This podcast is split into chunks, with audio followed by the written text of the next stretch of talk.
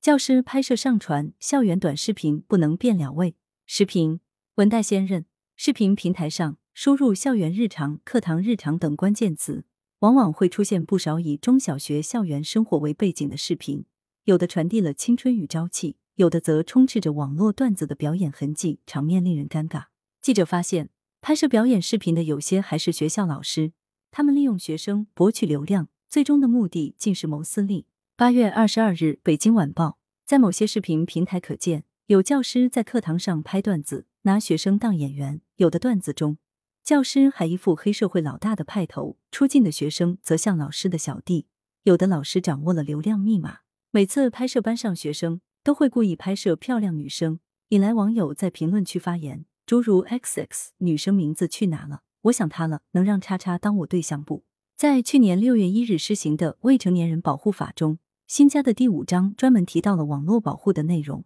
其中第七十二条明确规定，处理不满十四周岁未成年人个人信息的，应当征得未成年人的父母或者其他监护人同意。另外，第七十七条写道，任何组织或者个人不得通过网络以文字、图片、音视频等形式对未成年人实施侮辱、诽谤、威胁或者恶意损害形象等网络欺凌行为。有些教师给学生拍视频并发布到网上。未征得其父母或其他监护人同意，属于擅自拍摄与发布，这变相把学生变成了网友的娱乐对象。这样的做法涉嫌侵犯未成年人的隐私权，还可能让孩子遭受网络欺凌等侵害。而如果老师是在上课时间拍摄视频，则占用了学生的学习时间；如果是在课余时间拍视频，也涉嫌占用了学生的休息时间，这都可能侵犯学生的合法权益，不利于孩子健康成长。一些教师热衷于拍摄校园短视频，是为了流量，为了利益，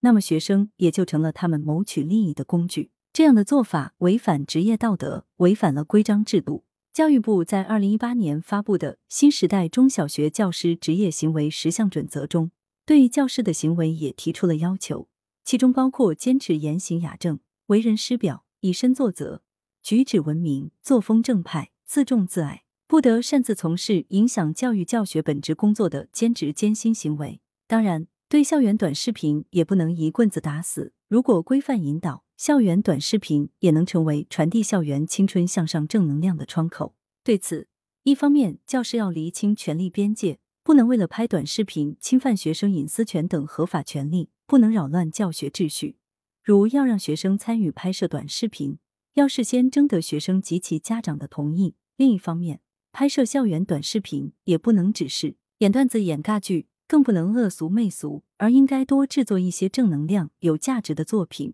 比如配合预防校园暴力宣传、鼓励学生自立自强等短视频。羊城晚报时评投稿邮箱：wbspycwb